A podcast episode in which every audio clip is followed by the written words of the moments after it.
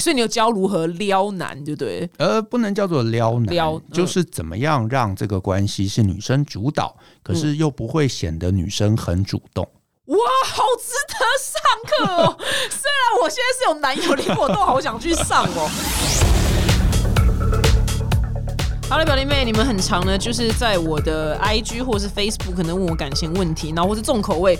那其实我有很多问题呢，其实连我跟小赖跟技师好都是回答不好，或是回答不出来的。然后我们自己也会觉得怎么会这样？但我跟你讲，有些问题呢，真的就要请专家来帮我们解答。那今天呢，请到这位专家呢，我个人真的是看他的部落格看了大概有。应该有三四年有了，然后呢，今天总算呢把他请到现场呢，我来好好的问他，就是帮大家解决很多爱情的困扰。那他的背景非常特殊，他其实是一个专案管理的顾问，然后呢，他用就是专案管理的顾问的一个逻辑呢，然后带大家看清楚爱情的局，就是这个局要怎么走，这个局现在是怎么样。让我们来欢迎就是大人选的老乔就。哎，大家好，对，你是理工背景，然后是专案管理顾问，先跟大家稍稍微介绍一下。但是呢，你的爱情专栏非常的红，就连我都在看，你知道吗？对，就谢谢谢谢。非常的厉害。那你是什么样的因素就开始接触你知道爱情的领域？因为跟你原本做事情，其实没什么关系。哦其实呃，我我跟很多人讲过，就是我写爱情的文章啊，真的是一个完全误打误撞的一个过程。就是我最早最早，我大概在网络上写文章，可以早到二零零七年。啊，那个时候因为我们其实刚成立我们的顾问公司，然后就想说啊，我们要 promote 专案管理这件事情，所以我们就开了我们第一个部落格，叫做专案管理生活思维。所以我在上面写文章，然后大部分一开始写的文章都是跟呃管理有关。那你可以想见嘛，管理文章一定没有什么人看，所以流量就很惨。嗯，然后有一段时间啊，我刚好没有东西了。我就想说啊，我之前小时候写过一些，你知道别的一些杂文，我就拿来贴。那那些杂文其实就有一点跟感情有关，可是比较是用一个管理的角度去解释感情一些问题中间的一个状况。结果呢，那几篇就爆红。然后我就想说啊，一定是我过去写的管理文章太深了，所以大家看不懂。用两性关系来解释管理，大家就比较容易进入。所以我就试着写一系列这个文章。那一系列文章真的就很多人看，可是大家给我的回馈是说，你用管理解释两性，我们终于知道之前发生的错误在哪里。然后我就想说，这整个莫名其妙。我想说，这个恋爱应该是大家这个耳熟能详的事情嘛，生活的尝试嘛，用尝试来解释一个未知，大家应该比较容易这个吸收进去。结果没想到，我们的读者都是你知道程度很强的，所以他觉得管理很简单，用管理来解释他们一直觉得很奥妙的这个两性问题，他们终于进入。所以我就想说啊，原来市场要这种东西。原来你的天职在爱情，你不开什么 consulting 公司啊？对啊你应该跟那个陆队长一样去开，就是那媒合，就你知道吗？blind date 快速约会公司才对。是，所以就就一系列写了这个文章，就写到现在。你知道台湾很多女生单身吗？但单身的男生不多，是单身女生非常多。为了这个还去查足迹处的，就是没错，没错，没错。台湾女嗯生人口大于男生人口大于多二十万人。对，那这个现象你有解吗？我没有解。对对，你也没解，我也，没有解对连我也没解，因为我就只能向外发展嘛，就好像只能向外发展这样子。我我觉得其实也是普遍男生弱了啦。这个要由你来讲才好，因为由我来讲就会被骂。就是其实很多女生其实条件非常非常好嘛，嗯，然后工作也非常非常的有能力，然后可能也在外商，对不对？然后也见过大世面，所以你要他们真的在进入这个所谓传统婚姻，这本来就是一个比较困难的事情啊。因为我其实，在很多文章也写嘛，就是婚姻制度对女生而言，本来它就是一个不公平的一个制度。大家一定要去看这篇文章，因为很多女生都很想逼婚，然后我我本来就没有想逼婚，嗯可是我是看完你的文章才真的正式觉得那些女生很蠢，因为结婚对女生来讲其实是一个没有很划算的交是易。，其实没有很划算。对，嗯那对男生非常非常划算，所以男生很小就会觉得我要结婚。哎，就是他至少是一个稳赚不赔的一个投资嘛。可是对女生而言，我真的觉得这是人生第二重要的一个决定。就是如果这个决定没有做好，其实你看长一辈，很多女生真的一辈子困苦啊。嗯，对，然后在家里搞不好所有事情都是她做，甚至是老公都不工作，她还要出去工作，还要这个扛起整个家，然后老公还要对她又打又骂。那到底这一切是为了什么？你说真的很爱这个人，好，为了他要牺牲啊，想奉献一辈子，好吧，这个我没话说，对不对？为了爱不理性嘛。那可是有些女生也没有为了爱，她就是可能到了三十三十五，觉得说，哎呀，我的人生好像该结婚一下，然后就随便找了一个人结婚，结婚之后就卡在那个婚姻中，然后卡在婚姻中，然后讲想说两个人不快乐啊，是不是生个小孩就快乐啊？生个小孩就更不快乐，真的通常是更惨。对，就更惨。你刚刚说这是第二重要，那第一重要是什么？生小孩。哦，这个决定是第一重要，因为生小孩完全不可逆嘛。你说不可逆，对你说你结了婚，然后你发现啊，老公很差，你最差最差，你还可以离婚。嗯，离婚了至少也争回到自己的自由。可是生小孩没办法。你生了，你发现，哎呀，我其实没有没有喜欢小孩，那这是要怎么办？哦，对，真的。那我这边就是准备了很多一直以来我们回答不出来的问题，要来请，好可怕！不会，你就拜托你用男生用那个专经理的那个，你知道吗？角度帮我们回答一下。首先第一题呢，就是很多人问过，他说平常跟男生去，譬如说在交友软件上面认识，然后约出来聊天，在面对面的相处都非常的热情跟正常，可是约会结束之后。平常传讯息却非常的次数很少，然后偏短跟冷漠，这个样是什么样的心态呢？嗯，我觉得我分两个角度来看呢。第一个就是说，这个男生原来是什么样貌？就是我认识一些人啊，我认识一些人，他本来就是不太会回讯息的。有些朋友他可能不太习惯在手机上面打字，所以你真的打字给他，他非要在 LINE 上面传语音给你。然后你就很困扰，说到底你讲了一堆是什么东西，我还要找一个安静的地方听，就很生气。就是我也有这种朋友，那如果是这种朋友，那你说你约会了回来，他还是这个死样子，那多半他就是这个死样子，所以可能是正常。可是如果说，哎，之前他都很殷勤，然后很多很多讯息，可是真的开始见面了，甚至两个人开始走得比较近了，结果回家他就消失，那表示他搞不好在约会之后。他还有另外一个更重要的事情在忙，对不对？那那是什么？我不知道，有可能是工作，有可能是另外一个人，这可能就要仰赖听众自己找出来。哦，懂。所以你可以切这两个方向去思考，那也不用想着要去改变，因为自己无从改变起啊。应该说，你可以提提看嘛。嗯，就是你可以，你为什么这么少？对啊，你为什么那么好少回讯息？他大大概多半也会给你一个答案。那那个答案你当然听听看嘛，看这是合理还是不合理，对吧？他说啊，我住在地下室，收讯很差，对吧？Maybe 这是真的。对，亚马逊森林，对，亚马逊森林这样子 是。好，那再来有一题，我觉得也非常的经典，就是你。曾经呢，在你的专栏里面写到这个，就是很多男生就追到女生之后呢，开始没这么积极了，然后有点微冷淡。然后你说是经济学上的一个边际报酬递减有关，那你可以跟观众解释一下这个概念，然后跟有没有方法来解决？对，就比如说以前都顺路接送都顺路，然后现在好像哎，你都不顺路，yes，去死吧！对，好。这个概念其实很简单呐，就是我们小时候都听过一句话嘛，叫做“一分耕耘一分收获”。可是其实我们长大了就知道，人生没有一分耕耘一分收获这种事情。就是你开始做某些事情一定很简单。比方说，假设你是学生，你每天在家里念一个小时的书，你考试可能考三十分。你想说啊，不行，我要念两个小时，考试变六十分啊，或者变五十五分，哎，有进步，对不对？然后你说，哎，不行，我要三个小时念书，这个时候考报变成八十分，就是都有进步。可是每一次你花的更多的努力，能带来的报酬其实是递减的，因为越来越困难。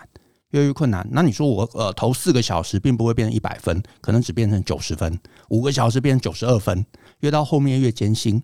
那我觉得所有人生的事情都是这样子，追女生其实也是同样的概念。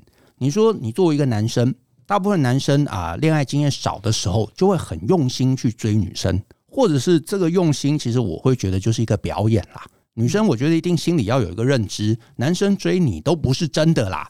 都是表演，因为那就不是他的人生啊。他搞不好正常是不吃早餐的，可是他为了要追你啊，每天去排那个很难排的早餐，烧饼油条，然后特别开两个小时的车，然后带给你吃。那这就不是他正常会做的事情。那你说这个事情一开始他当然会做的过程中很有乐趣嘛？我做了一些事情，哎，你跟我说话了，这是回报，对不对？然后我又做了一些事情，哎，你让我约出去了，这是回报。我又做了一些事情，然后哎，可以摸到手了。我又做一些事情可以搂到腰了，我又做一些事情，我们越来越靠近了。所以一定你在前面做的时候，一定是觉得哎很很开心的。我做事情就有回馈，做事情就有回馈，做事情就有回馈。可是到了某一个时间点，你在做这些事情，你发现我还是得到差不多的回馈啊，甚至我做更多，我得到回馈也没有更多啊。比方说发生关系了、推倒了，对不对？或者关系确认了，然后大家可能在这个关系中都会变得比较沉闷一点，然后就会开始有一点无聊的感觉，然后你就会开始反思：我要那么用力，到底是干什么？嗯，对不对？我投入那么多，我每天排两个小时的早餐啊，我花两个小时去买早餐，然后送给他吃，然后那那又如何？我可以不要那么辛苦啊，不要那么辛苦，看看发生什么事情。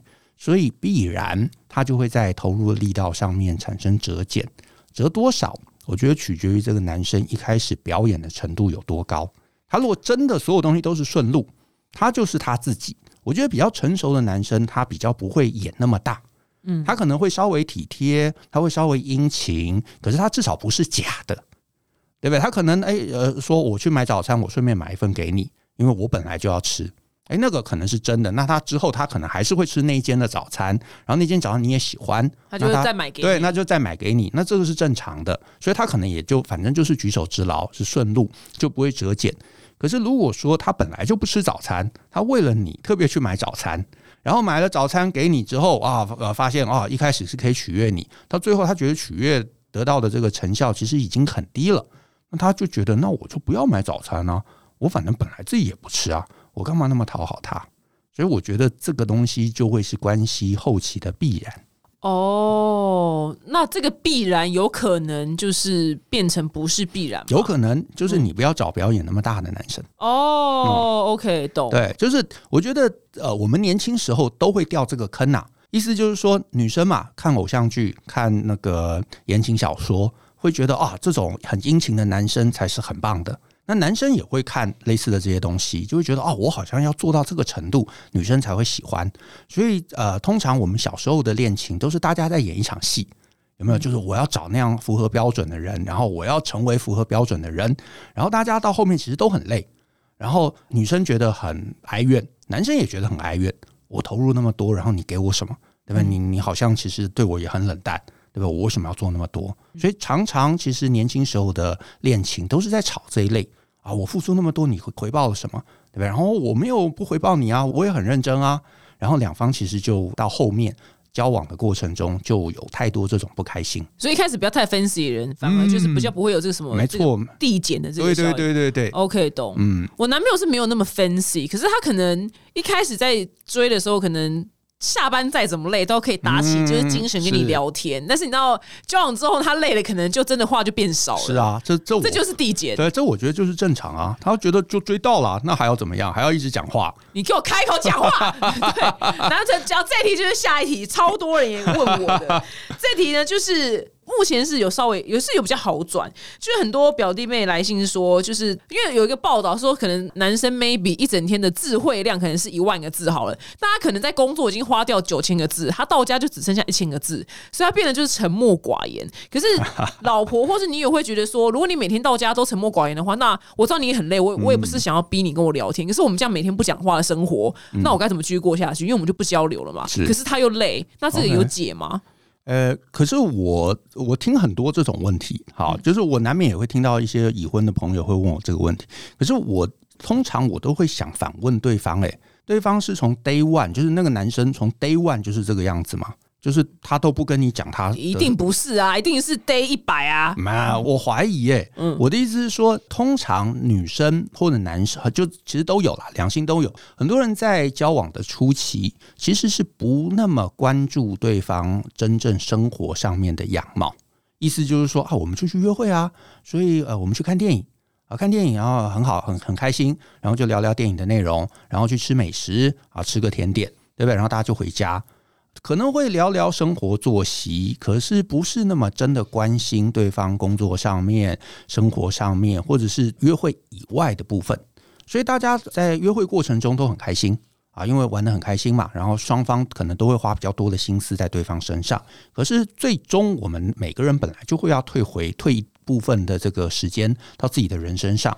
那只是他退回来了，有可能他本来他就是这样啊，他本来就很少跟你讲话。呃，有些约会根本都是女生一直在讲话，对不对？女生讲了很多很多很多，男生就是负责听，然后女生就觉得啊，这个男生其实很体贴啊，他很倾听啊，我好喜欢有一个人倾听我说话。然后等到一段时间就觉得，他都是我在讲啊，为什么你不讲？可是他从 day one 就是这样子啊，嗯，我懂，对啊我懂你意思。那就是你如果觉得倾听很重要，那没有问题，那你就享受这个倾听。可是很多人到了一个时间之后，又觉得啊，请听不够啊，你也要讲啊。他可是他本来就没有东西讲啊，他的人生就是很枯燥啊，就是很乏善可陈啊。然后你为什么一开始不知道呢？哦，我懂。那这这不是这不是我，因为我自认我是超超级强的，因为我是主持人啊，所以我是是啊，我是啊，是啊。可是可是我知道很多人是这样，他找一个对他本来就是枯燥的人对啊，他本来就是枯燥的人生，他可能就是个工程师，然后他也确实没有什么兴趣，他每天的重心就放在工作上面。这要常年交往、哦或者是结婚，会真的有点难度。对，啊，然后他平常可能也就是试着跟你聊一些你有兴趣的，可是你说啊，那你今天的人生怎么样？他不知道要从何讲起啊，可是他也不是坏男人，对他他就是无聊的男人，他就是无聊啊。嗯可是如果你要的不是一个无聊男人，你就不要选一个无聊男人啊。哦，懂，我懂你意思。哦对，可是所以一个人的生活的面向要他自己创造。是啊如，果他真的是很单一面向，真的也不能怪他。是啊，而且如果你觉得单一面相很好，就很好，你也可以试着改造他，你也可以是带他出去玩啊。嗯，对，就是他就是没有生活，然后你问他，他能跟你讲什么？说哦，我今天 coding 的事情，对不对？我今天我跟你分享我们公司的十科技术，那、你不会想听嘛？我呃不不是硬跟我讲，他就跟我讲我会听诶，其实是是是，可是我是 OK 的。可是这个偶尔聊聊，你会觉得很有情趣啦。他嗯每天回来跟你讲这个东西，你大概也受不了，那应该也不是女生会想听的。通常不是，是啊可是我最害怕的是，每次跟朋友去吃饭的时候，那种隔壁桌的情侣超安静，两个就各、嗯各划手机。我每次都说天哪，我真的没有办法，我真的好想把他们叫过来我们这桌一起聊天，你知道吗？所以是爱情真的最后会走到就是无话可说的地步我我觉得是经营，我甚至也觉得也不是经营，就是大家是不是在一开始相处的时候你就觉得自在？我自己的关键啊，就是我我的人生关键，我觉得是自在。嗯，意思就是说，假设两个人他们真的就是待在一起，就觉得划手机，他们就觉得很亲密了，嗯，那就很好啊。那可以，对，那你们就划手机嘛。可是有些人是不是不是，然后又非要讲话，那我就觉得就会辛苦。像我其实是那种可以忍受安静的人，嗯，比方说一群人去吃饭，忽然席间安静起来了，我就会觉得哦很好啊，那大家就安静吃饭，也不用特别去扰动。可是我认识一些朋友，他是没办法接受这种状况，他就会觉得怎么大家可以会安静呢？我一定要跳出来讲一点什么话，我一定要做一个什么搞笑的事情，然后让大家继续嗨回来。那如果比方说一个是很嗨的，一个是这种很安静的，那当然你们两个相处起来就会碰到问题嘛。对。那如果说她原本说她跟这个男友在。可能初期认识的时候，男生都会就很多事情可以分享，嗯然后最后变成累了，他到家都不讲话，所以他等于是跟就是刚开始的时候落差很大的话，这个有办法，有可能有解嘛？但是我我也不是要去嗯叫这些女生逼她的伴侣讲话，是这样也不好。嗯，对，那这个就没有办法，算了，女生就自己找事做好了。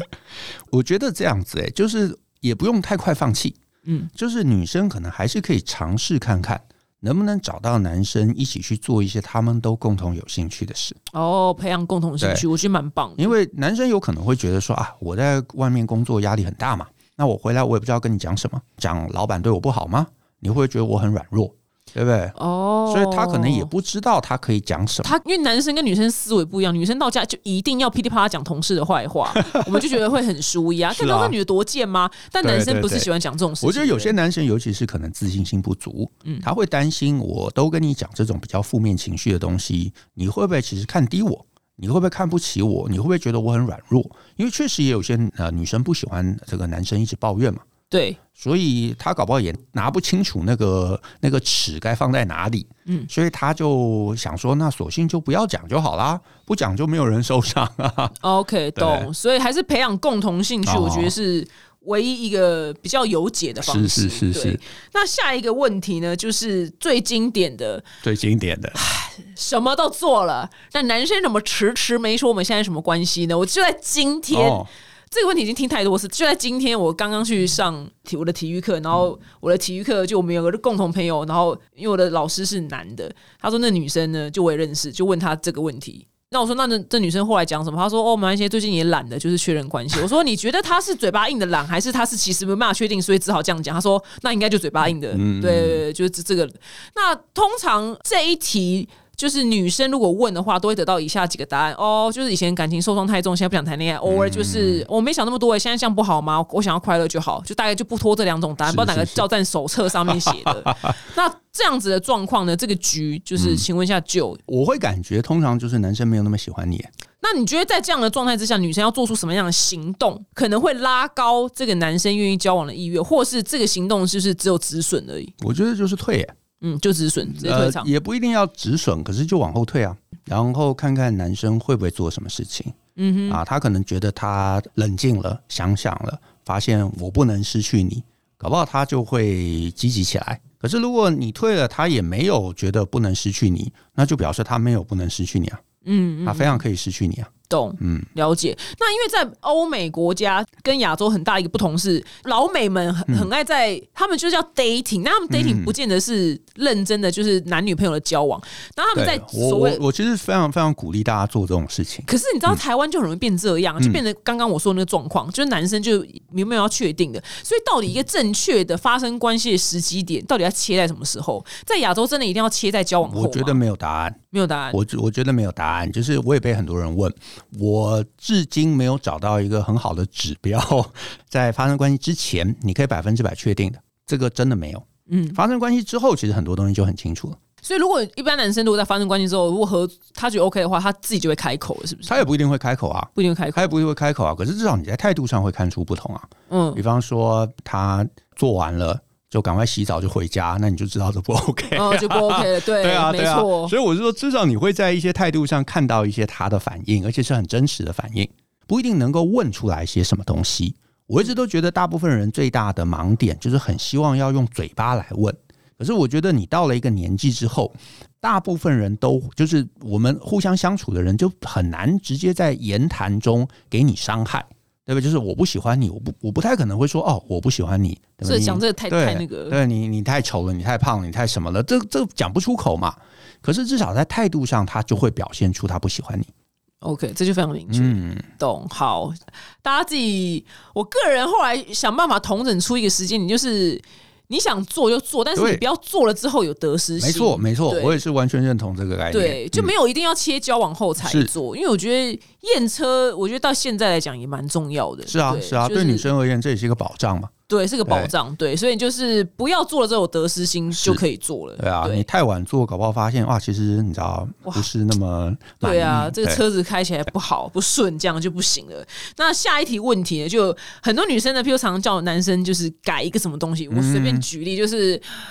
吃完的碗筷拿去水槽，就是我如此简单的事情。那为什么一而再再而三讲，然后可能男生没有去做？那很多女生问我说，她不想要变成一个啰嗦的老妈子，那该怎么办？因为这题连我也是觉得很烦，因为我也很讨厌变成啰嗦女人。哦可是他怎么讲呢？为什么讲一次？为什么男生讲一次就是讲两次、讲三次就是不去做？像狗都会了，狗都会了，你知道吗？为什么男生不去做？那如何解呢？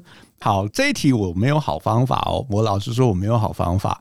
我的想法是说，呃，其实大家都是会觉得，你知道，一皮天下无难事嘛。嗯，就是我放着，你虽然讲一讲，你还是就拿回去做啦。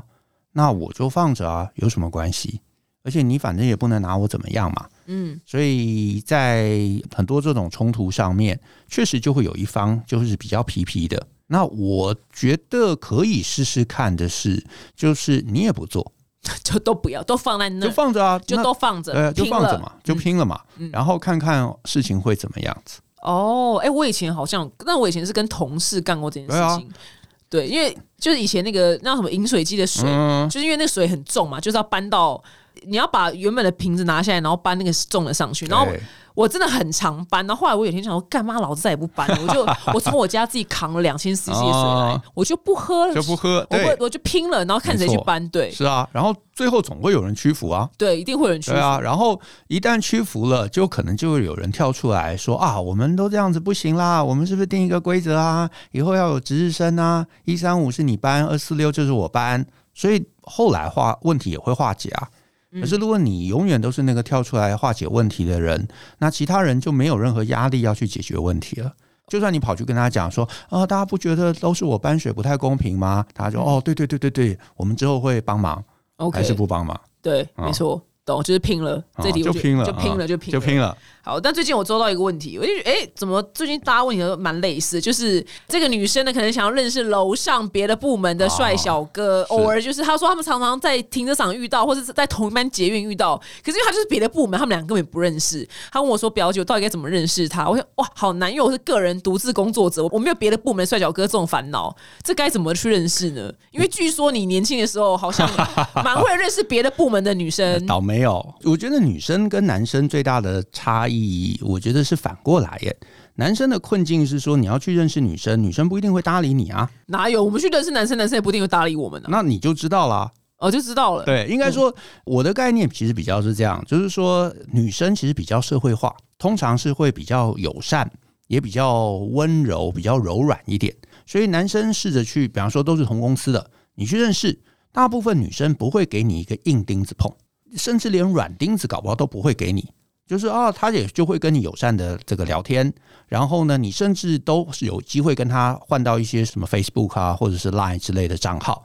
问题是，男生的困境这里才开始，好不容易拿到 Line，然后你发现聊不起来，传了很多的东西给他，女生都是很快拒点你，对不对？然后再传了很多东西，女生给你贴图。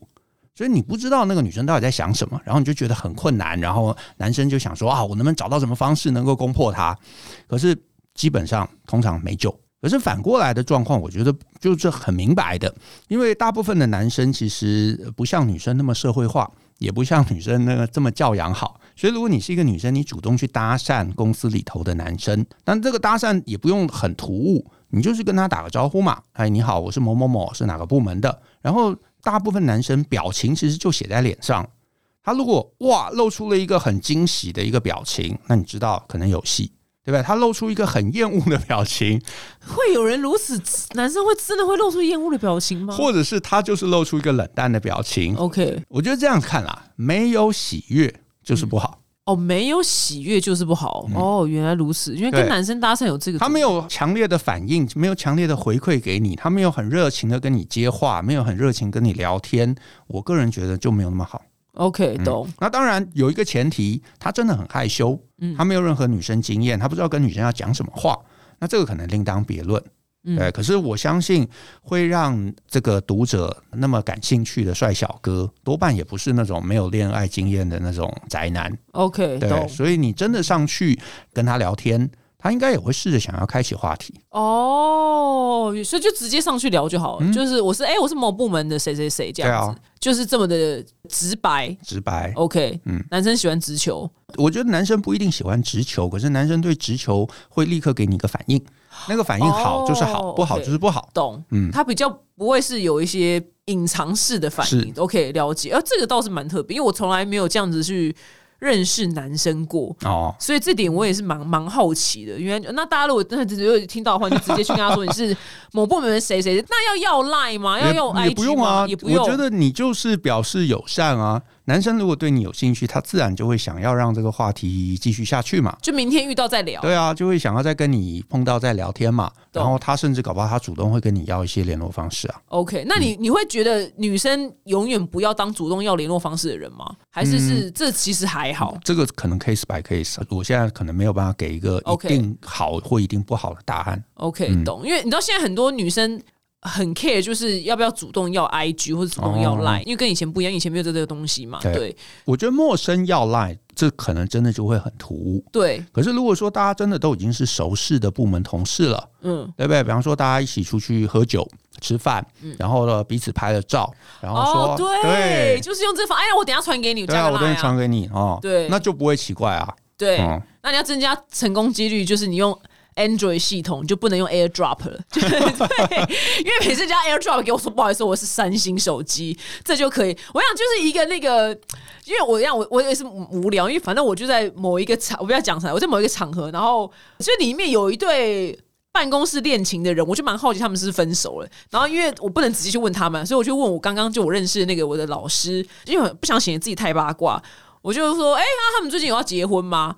然后我不是问说他们还有没有在一起，我说他们最近有要结婚吗？之前不是说要结婚，然后他就说哦，他们分手了，就得到我要的资讯，你懂吗？嗯就是你要一个对就是最虚与委蛇的方式，没错没错对对对，不要直接说哎，你要给我的对对对，对，就是虚伪。如果你直接跑上去说，哎、我看你很帅哦，可以跟你换这，太太没有艺术性了那就那就不行。对，嗯这没有艺术性。我觉得今天这集真的是非常多的干货满满。那我觉得有一个观念，我觉得希望你今天亲口跟女生们就教育一下，因为你曾经有写过一篇文章，我非常喜欢，就是为什么来喜欢我的那些人都是我原本觉得不可能的人。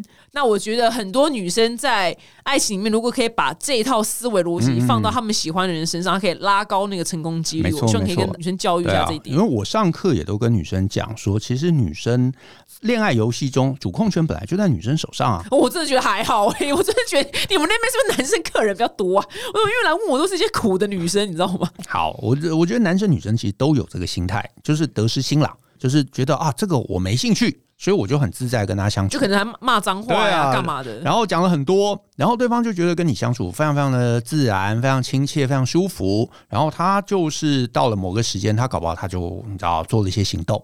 可是真的你有兴趣的，你又显得很退缩，然后态度上对方可能也看不出来说你对他有兴趣，你也不跟他讲话，然后对方就会就是去紧张，对，就紧张，然后这样子，人家就会觉得哦，你大概对我没兴趣啊，所以他什么也没有做，然后最后就是一直就是恶性循环嘛。喜欢的永远不动手，动手的永远不喜欢。那我可以这样做出一个总结吗？就是女生，如果你真的对某个对象有兴趣的话，你就把他努力想成不可能的人嘛。这个搞不好要练习对真的要我练习对对我没有答案呢，但是我是鼓励女生要就是喜欢的，你真的要试着去亲近啦。OK，你不要都跟你不喜欢的人混在一起嘛。那混在一起，那当然啊最后就没有因为不喜欢就没压力对啊，所以就会就是混在一起很快乐，是然后搞得对方男生很有可能喜欢上他。可是这个就是你人生要什么嘛？对所有好的东西都是有压力的。对，是没错。那我最近周遭有个惨案，就是惨到不行，就是反正他们就是女生已经被求婚了。哦然后后来在求婚的两三个月之后呢，呃，男生就是要分手。那有一个理由，其中一个理由是他说他公司有一个女生，因为是单身，然后他在玩交友软体，所以他常常会需要一个男的军师。哦他问他说：“我认识这男人怎么样？这男人怎么样？或者他这样这样这样？”问着问着，军师当着当着，这个男的就爱上那个女生了。就沉船了。对，就沉船了。那这个是不是所谓的勾起这个男生的英雄主义？所以是不是因为付出了什么英雄主义的东西，然后导致他爱上这个女生呢？嗯，我觉得我觉得讯息不够，但是当然他们相处多嘛，嗯难免就会有一些情愫发生，这个可能在所难免。懂？那如果女生常常不是说工具人，常常请男生帮忙，或是找男生倾诉烦恼的话，你觉得这会是一个好的策略吗？我觉得不坏啊，没有问题啊。，OK 至少就是这是一个连接嘛，哦，是个连接，这是一个连哦，是连接，对啊。你懂？你总是找个理由去找他，嗯，对，就是可以是任何理由啊，找他帮忙，或者是找他当军师，我觉得都是一个理由啊。OK，嗯，懂。所以其实就回归前面嘛，如果你真的对某个人有兴趣，你就试着去接近他，嗯找个理由跟他亲近啊，而不是就躲在角落想说他哪一天会来追我。对，通常都是不太会。哦，对啊，对那这个一定不太会嘛。如果人家根本连注意都没有注意到你，你要他做什么？因为我这边很少，我粉丝没有直男，所以我蛮好奇，就是现在就是找你去上你的课的人，或是那些直男问你问题，他们到底困境是什么？呃蛮好奇，因为两边资讯很不对等，你知道吗？其实男生女生的困境，我觉得刚好不太一样。男生的困境是不知道怎么接近，就是我喜欢女生，可是我不知道怎么认识他们，或者怎么样让关系可以拉近。对方也对我很亲切，他就是隔壁同事，对不对？坐在隔壁的同事，他对我很亲切，然后也没有讨厌我，订下午茶也会找我一份。可是我不知道要怎么再跟他拉近距离，我不知道怎么邀约他出去，我不知道怎么样让他喜欢我。这个是男生的困境，这通常是直男最大的一个困境。嗯，所以很多直男就试着去到处学什么搭讪课程，有没有？在台北车站跟人家要赖，对吧？可是我觉得那个都不会解决问题。大部分这种男生其实就是你知道世界不丰富啊，嗯，人家就不觉得说我要跟你靠近嘛。所以你就算要到赖，你也不知道让怎么让话题继续下去。所以这个是直男的最大的一个困境。那我觉得女生最大的一个困境是，你只要长得不差，通常很多男生会来接近。嗯，对，就是多多少少都会有人对你有兴趣。问题是有兴趣跟这个关系能够延续下去，这是两件事。就对方有兴趣，可是诶，可能暧昧了一段时间，或者是出来一段时间，这男的就不见淡了。对发生什么事情，对不对？或者是发生关系之后，他就不见淡了，发生什么事情？这中间一定都发生什么事情。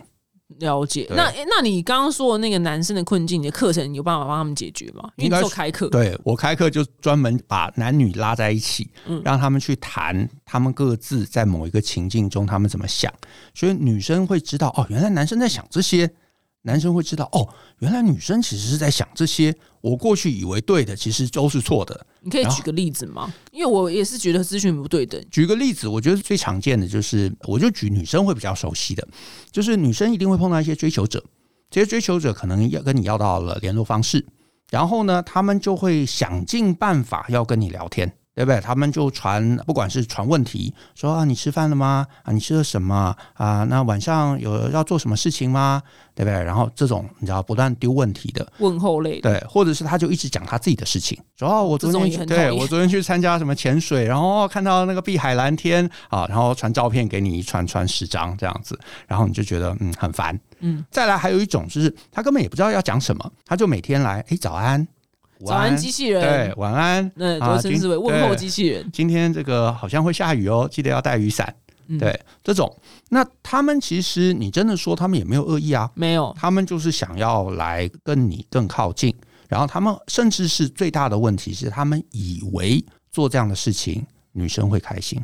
可是我通常上课我也不会评论说啊，你做这个是错的，就是可能会有案例讨论嘛。女生就会讲，在这个情境中，他们其实是不喜欢的，他们是觉得恶心的，是觉得不舒服的。男生才恍然大悟，原来这个东西其实是踢到铁板。他们以为做了很多事情是温暖、是窝心，可是女生其实不舒服的。那哦让这样子的一个方式，男生女生自然而然会理解两性在关系中要的东西、看的事情、看的观点，其实是天差地远。你以为的那些浪漫贴心，对另外一方而言可能是骚扰，可能是压力，可能是不舒服。大家可能才能有学到一个怎么样做对的事情。我觉得这样子人生才会改变。对。那如果是反过来的角度呢？是要女生要做什么样的事情，才让男生会有心动的感觉？嗯，虽然每个人要的是不一样的，只是你刚刚列出那些 很无聊早安机器人，我们就说哦，对，我们就我我用我女生角度讲，的确是蛮无聊的。嗯那女生如果因为我这边都是女生，你知道吗？所以女生要做什么样的行为，常常也是遇到困境。譬如说，她跟我说表姐跟那男人可能每两个礼拜会出来吃一次饭，然后每次出来吃饭聊天也很开心，但就这样，很纯的朋友如何更进一步？所以女生要做一些什么样的举动，才可以突破那一层无聊的朋友圈？你知道，我就被放在朋友那一栏的关系。OK，应该说以刚刚这个情境来讲啊，我会先怀疑这个男生会不会是很木头，或者是恋爱经验很少，他不知道怎么往前推进。嗯，所以这个时候，我觉得女生就可以更主导一点。所以更主导一点，就是你也不要只约吃饭嘛，你也可以安排，maybe 喝酒喝酒真的很棒。对啊，如果大家关系又更亲密了，搞不好也可以约喝酒啊，嗯或者是约一些大家比较有机会可能肢体触碰，啊，爬山爬山，你知道爬那种超级需要手拉手的那种，是啊，然后看看有没有机会让这个状况改变。可是如果你就是放任，然后对方约我吃饭，那我们就吃饭啊，然后你也一副可有可无的样子，对方也不知道他能不能推进啊。对很多男生而言，对方就是跟我吃饭，我也邀他出来吃饭，可是我什么时候可以牵他手啊？我不知道啊，对不对？女女生的态度感觉也很暧昧啊，她也很疏离啊，然后也没有对我很亲近啊，所以我如果慌忙去牵她手，会不会被打掉呢？所以男生也不敢行动啊。OK，懂。对，那你总要有一方开启嘛。那如果对方是木头，那你就当一个、呃机灵一点的对机灵可以拉他拉他一把的人。对、嗯我刚刚讲的那些活动，我觉得会看恐怖片啊，或是就任何事对，情不，要只是坐在那边，吃饭就不要只。是吃饭嘛。对，因为他能做的是太事，是啊还能怎样？不就夹菜而已嘛。对啊，对然后呃，吃饭大家就是聊天嘛。对然后尤其是如果你又对坐，两个人距离又很很远啊哦，你是要男生怎么样？你的那个文档里面超好笑，你说你在教男生上课的时候，就说能碰到身体是最好的，不是，但不是性骚扰啦，就是能碰到该碰的地方应该是。说女生会引导，我觉得关键真的是女生会引导。意思就是，如果你都对坐，那当然两方不可能有任何肢体的接触。哦，可是你，比方说你会碰到一些女生，她可能很厉害，她不一定跟你对坐啊，假设是正方形的桌子，他坐在你侧边啊，哦，对不对？然后就可能会有一些肢体的触碰啊，甚至是如果是去吃寿司这种，坐在那种吧台，嗯，那两个人就会更靠近啊。啊，或是看一个什么影片很好对啊笑，凑在一只手机上面看，是啊，你就手机存很多有趣的东西。对，我跟你分享，来你对对看，嗯，对对，凑到，然后最好是那种很小，把它放超大那种，对对对，你就就就死命都要凑在一起。嗯然后凑在一起。对，那如果说你说哦，我们看一个影片，然后女生又故意距离很远，那男生当然就会觉得哦，其实你对我不信任吗？或者是其实你也没有想要跟我更靠近啊？那他如果比较谨慎的，他当然什么都不会做。嗯，懂。我跟你讲。因为我们可能两边的出发点不太一样，你们可能有很多矿矿男，我这边是很多怨女 OK 你知道？对对对，所以我们怨女们呢，我们最害怕男人不碰我们，OK，我们最害怕了。对，所以没有想到你们那边居然是在烦恼，不知道什么时候可以碰。大家都是这样子，我觉得大家都是这样子，都想要，可是不知道怎么样才是得体的。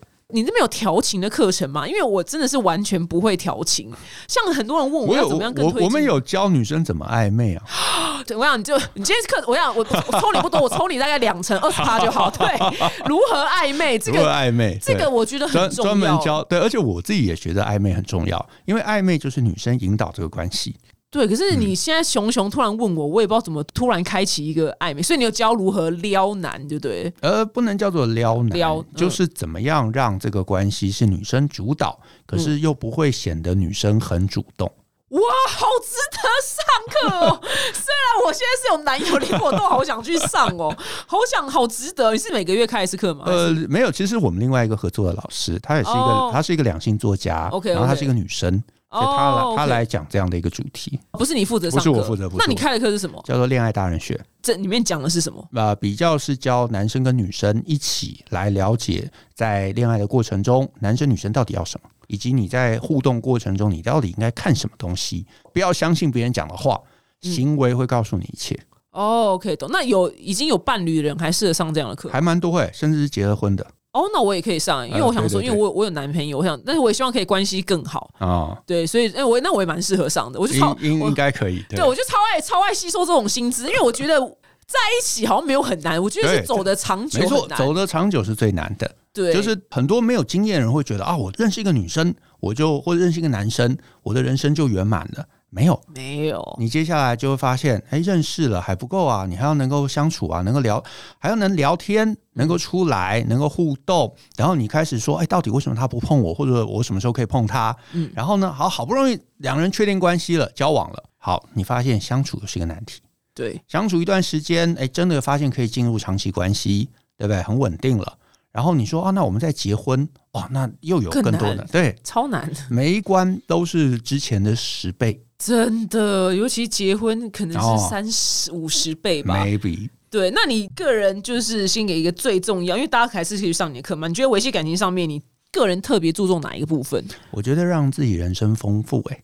哇，这答案是我第一次听到的哦我觉得就是你要维系感情，其实你自己先要过得好。嗯，你过得好，你有生活，你有生活体验，你可以带别人去看世界。我觉得是这个看世界，就是不管是什么样的样貌，如果对方也喜欢，你也喜欢，那两个人就会有源源不绝的一些事情可以做，源源不绝的话题可以聊。哦可是如果你说啊，你的人生就是很沉闷，就像你的前面我们有聊到嘛，嗯你每天就是上班，两点一线，对，两点一线，然后做的事情都很类似，然后回来之后，老公老婆问你说：“哎，你今天怎么样？”哦，跟昨天一样啊。你昨天怎么样？跟前前天一样。天一样对，嗯那这样子的关系是要怎么维系？OK，对懂，因为维系，我觉得维系不是用力的维系，是轻松的维系。嗯，关系一定要很轻松的维系，只要有任何一方开始用力，那这个关系就完蛋了。OK，懂。对，就是觉得哦，我们好像有问题啊，我们是不是应该要谈一谈啊？我们是不是要去做什么事情啊？就是两方可能两方都是这样，会有一方成长的步调已经开始分歧了。懂，虽然我们时间超过，但是我又忍不住想要再问你最后一题，因为你说让自自己人生丰富，就是反正我教练他有一个学生，一个女生，她就是爱爬山，就是热爱运动，然后她对自己身材是有一定的要求，要紧实。可她老公就是完全不运动，然后就是一坨肥肉。那她当然是随随着婚姻的年限越来越长，进入呃，她年龄越来越大，所以越来越肥嘛。那她约她老公去爬山，老公就是觉得爬山很痛苦很累，我就是不想爬。这个女生还曾经说过，我是真的很想跟他离婚。然后我就听到这故事的时候，我跟我教练说，我完全听得懂他在说什么、欸。哎、对，那这个又对应到另外一个表妹们问我的问题是，他们的伴侣就是在交往之后或是结婚之后。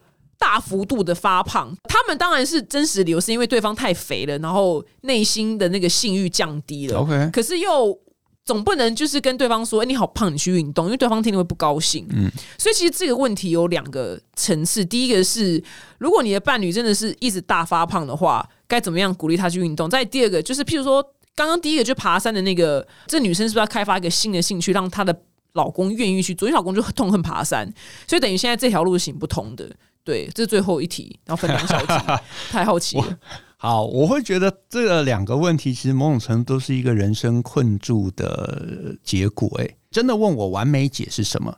就是退到五年前，退到十年前，退到十五年前，你问问自己，你这么在意做这个事情，为什么你可以接受另外一个人跟你价值观差异这么大？哦，我懂你意思，嗯我懂你意思，对就是你所说的不要磨合。对，就是不要磨合。就是如果你们两个真的差异很大，其实到了人生某一个时间点，那个差异就会浮现，浮现就会变成致命。嗯，然后你想说，哦，那为什么你不改？那他觉得我从 day one 就这样子啊，为什么你要我改？嗯，呃，两方其实最后都是委屈的。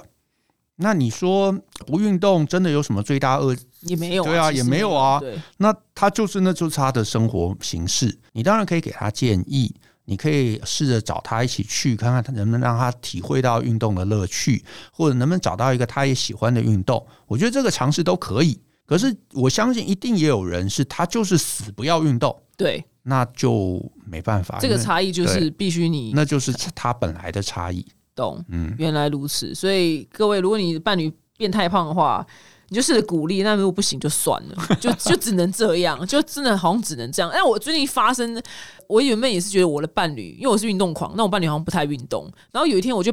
刚好我只是在试拍我的相机，我就拍下他一张裸着上半身、穿着牛仔裤坐在那边的照片。然后那张照片因为坐着，你知道肚子就超啊肥，嗯，他看到之后整个崩溃，他就自己很认真的跑去运动了。是这边跟大家分享一下，我没有逼他哦，我没有逼他，我只有约他去运动。是没有想到拍下那张他很肥的照片之后，他就崩溃了。对，我觉得这些方法都可以试试看。对，但是对啊，可是我相信一定有人不在意啊，他觉得我哪有我就是肥就是对啊，肥我就肥啊对啊啊，他就是真的自信心爆棚，对那可能真的就没办法。懂。嗯，那我觉得刚刚听到一个很重要的是，让自己人生丰富是一个维系感情上面一个很重要的面向。然后如果对方不丰富的话，你可以丰富自己之后，然后邀请对方进入你的世界看看，对看他要不要加入这个乐园。没错，对，然后这样子可能就会有更多新的源源不绝的那个探险，可以一起去探索这样子。今天非常谢谢老乔来到我们节目，觉得谢谢很多干货。今天谢谢你来，我们下次见喽，拜拜，拜拜。